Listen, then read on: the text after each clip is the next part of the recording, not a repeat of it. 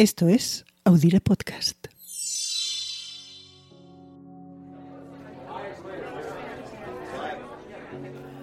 El bar era popular. Es verdad que los vasos se rehusaban frecuentemente sin lavar porque no había agua corriente para limpiarlos. Incluso se dice que muchos clientes enfermaron de hepatitis por ello. Es verdad también que el alcohol era malo, rebajado con agua. Y caro. Los baños. Los baños estaban sucios, descuidados. Mejor no entrar en detalles de fontanería. Pero el bar, a pesar de eso, era popular. Y había dos razones para ello. La primera es que se podía bailar, algo que no ocurría en otros locales de Nueva York. La segunda y más importante es porque dentro se podía ser gay y lesbiana. Y esa era una oferta difícil de rechazar a finales de los años 60 en Estados Unidos, porque en ese momento la homosexualidad se veía como una desviación, como un problema mental. Era algo que si se hacía público echaba a perder carreras, trabajos, familias. Incluso impedía legalmente desde hacía años que a alguien le sirvieran una copa en un lugar público. El bar del que hoy hablamos era el Stonewall Inn, situado en el West Village de Manhattan. En él, una semana como esta, de hace 52 años, se inició una protesta espontánea a esa represión social, política y policial a la que se sometía a gays, lesbianas, bisexuales y transexuales. Con esa protesta se dio un giro de 180 grados en la efectividad de la lucha por los derechos civiles de una comunidad que se movía sobre todo en la sombra, sin atreverse más que ocasionalmente a demandar igualdad. Es una protesta que llegó en un momento de fuerte agitación social y coincidió con demandas en las calles contra la guerra en Vietnam y los derechos civiles de la comunidad negra. Pero para comprender mejor lo que se fraguó en Stonewall Inn, hay que entender una situación en la que de nuevo las prohibiciones, en este caso la de servir copas a los homosexuales, abonaron el terreno para el florecimiento de los negocios de la mafia, en connivencia con la policía. Una mezcla tóxica.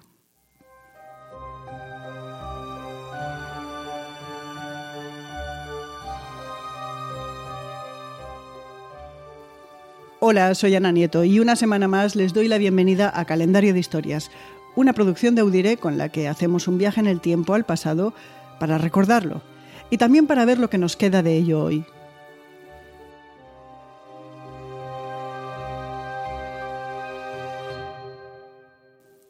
Hoy en este viaje vamos al 28 de junio del año 1969. El lugar, la calle Christopher, en Manhattan. Es una zona en la que no falta el entretenimiento en el llamado West Village. Es un área muy popular aún hoy entre la comunidad LGBTQ.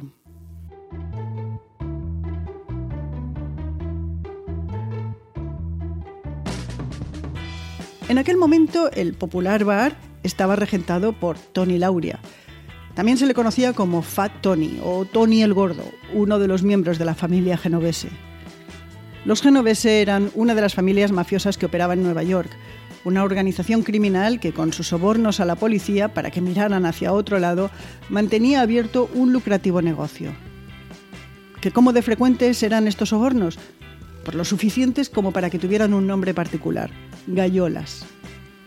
El Stonewall Inn y otros bares atendían a una comunidad gay que no protestaba las malas condiciones del servicio porque al menos estaban abiertos para ellos a pesar, eso sí, de las ocasionales y controladas redadas que la policía anunciaba a los dueños para que estuvieran preparados para ellas. Así mantenían las apariencias y los negocios. Normalmente las redadas llegaban a primeras horas de la noche. Se encendían las luces, se paraba la música, se detenía a quien estuviera vestido de mujer o no tuviera una identificación, y luego la fiesta continuaba, como si no hubiera pasado nada.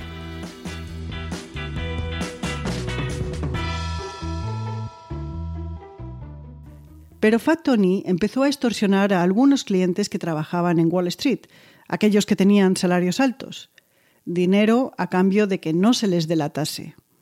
El mafioso sabía que el señalamiento era algo que tenía serias consecuencias. Porque hay que tener en cuenta que 16 años antes el presidente Dwight Eisenhower prohibió a los homosexuales trabajar en la administración federal. Tampoco podían trabajar en las empresas que tuvieran contratos con el Estado. Por supuesto, el ejército estaba fuera de las aspiraciones de esta comunidad y eso era un modelo a seguir por otros empleadores. Miles de personas que fueron descritas como riesgo para la seguridad nacional se quedaron sin empleo. Se les perseguía y vigilaba como se hacía con los comunistas y con los anarquistas. La discriminación y el acoso eran constante. Por eso se cedía ante la extorsión y el abuso de quienes les abrían las puertas, por pequeñas y oscuras que éstas fueran. Pero volvamos a Stonewall. En aquellas fechas se especula que la policía exigía recibir un porcentaje de lo que los negocios de la mafia conseguían con las extorsiones a estos clientes más pudientes. Eso habría dado lugar a un desencuentro con Tony el Gordo.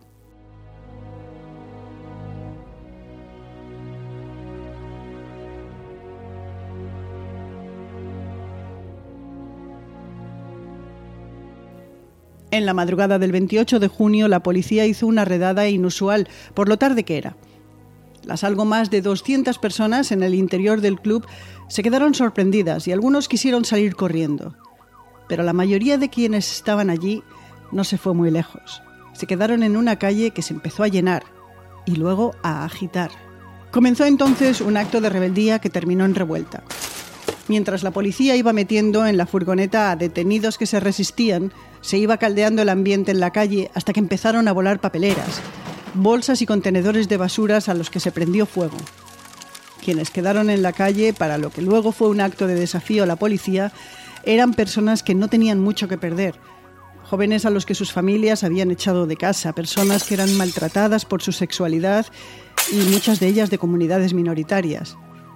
Y estaban hartos y de la calle se pasó al interior. Stonewall se quedó sin cristales, sin barra, fue un destrozo monumental, mientras en la calle se respiraba euforia. A aquella noche siguió otra a la que se sumaron más personas y protestas ante los medios de comunicación que criticaban aquella revuelta, que luego se convirtió en manifestación. La zona se convirtió así en un sitio de encuentro y la activación de una red de personas y organizaciones que salieron de las sombras y quisieron deshacerse de la mafia, de la discriminación y de la presión policial. Esta última, sin embargo, se mantuvo durante meses con más redadas. La revuelta enseñó que podían dejar de ser invisibles, ignorados y objeto de burla e insulto.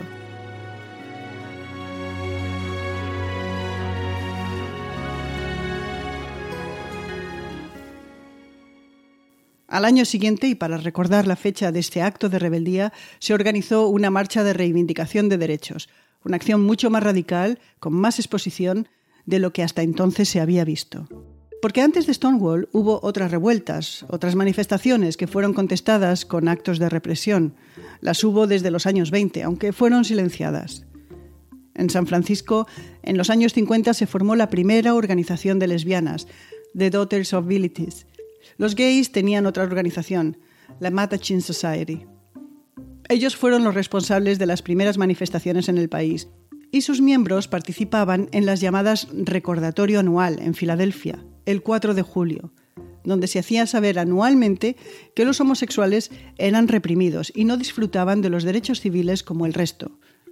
Eran manifestaciones sobrias. Los hombres vestían traje y corbata y las mujeres falda y tacones.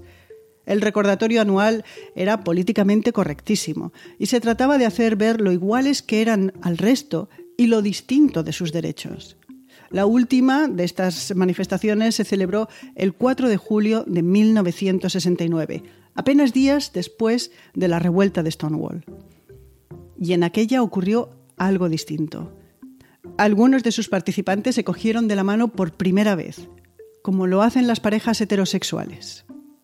El año siguiente, en 1970, ya no hubo ceremonia de recordatorio. Simplemente se sumaron al Día de la Liberación de la calle Christopher, que se multiplicó por ciudades del país y luego el mundo.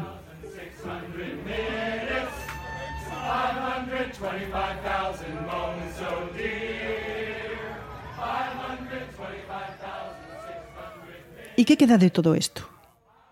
Las organizaciones que abogaron por el movimiento de derechos civiles para la comunidad gay, lesbiana, bisexual y transexual se multiplicaron en buena parte del mundo, fuera de las sombras.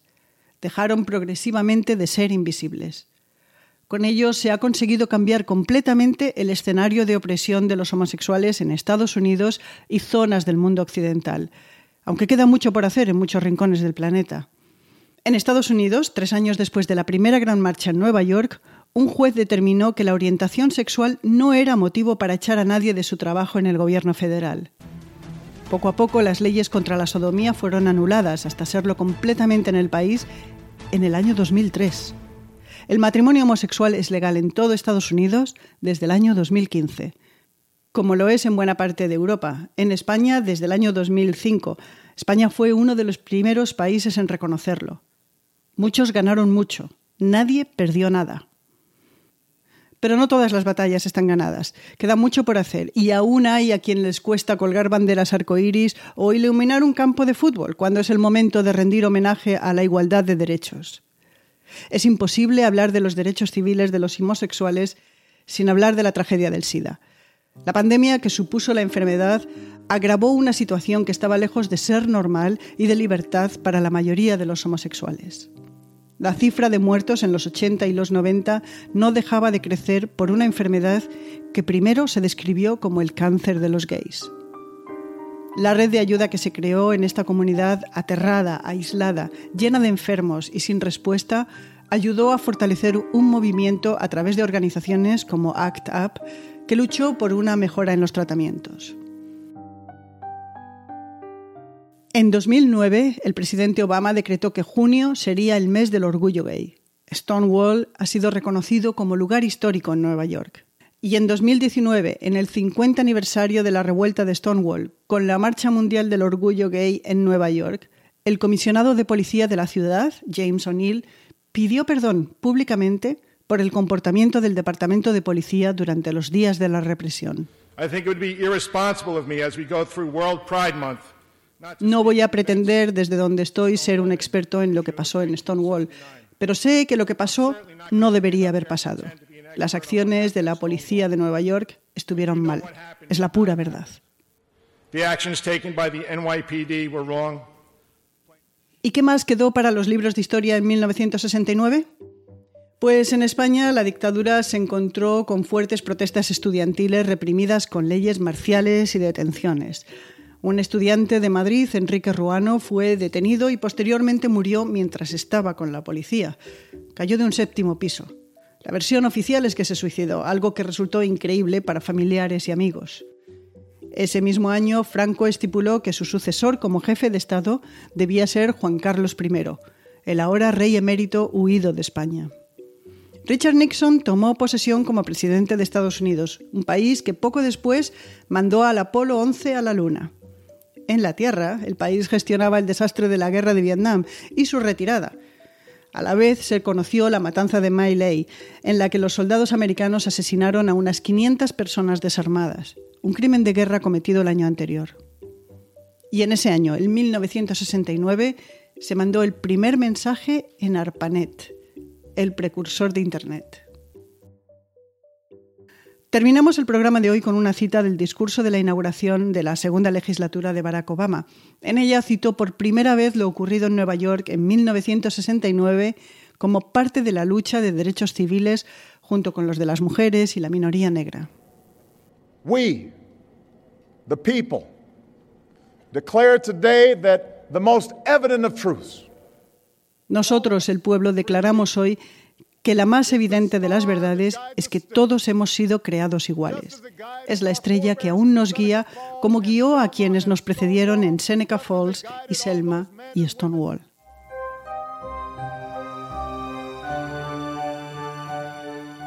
Nosotros quienes hacemos este programa nos vamos ya. Somos María Luz Rodríguez y Ana Nieto, pero volvemos el lunes. Si se han suscrito ya lo sabe, porque automáticamente y gratis les llegan todos los episodios de calendario de historias los lunes. Hasta entonces, cuídense.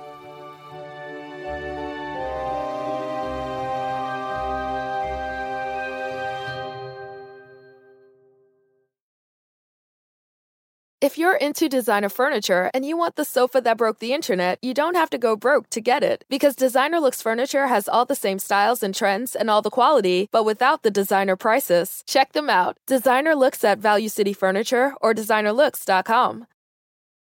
Karen is the proven expert in addiction treatment. A recent independent study showed that 94% of Karen patients were still in recovery 90 days post-treatment. Visit caron.org slash real. Karen, real results, real care, real about recovery.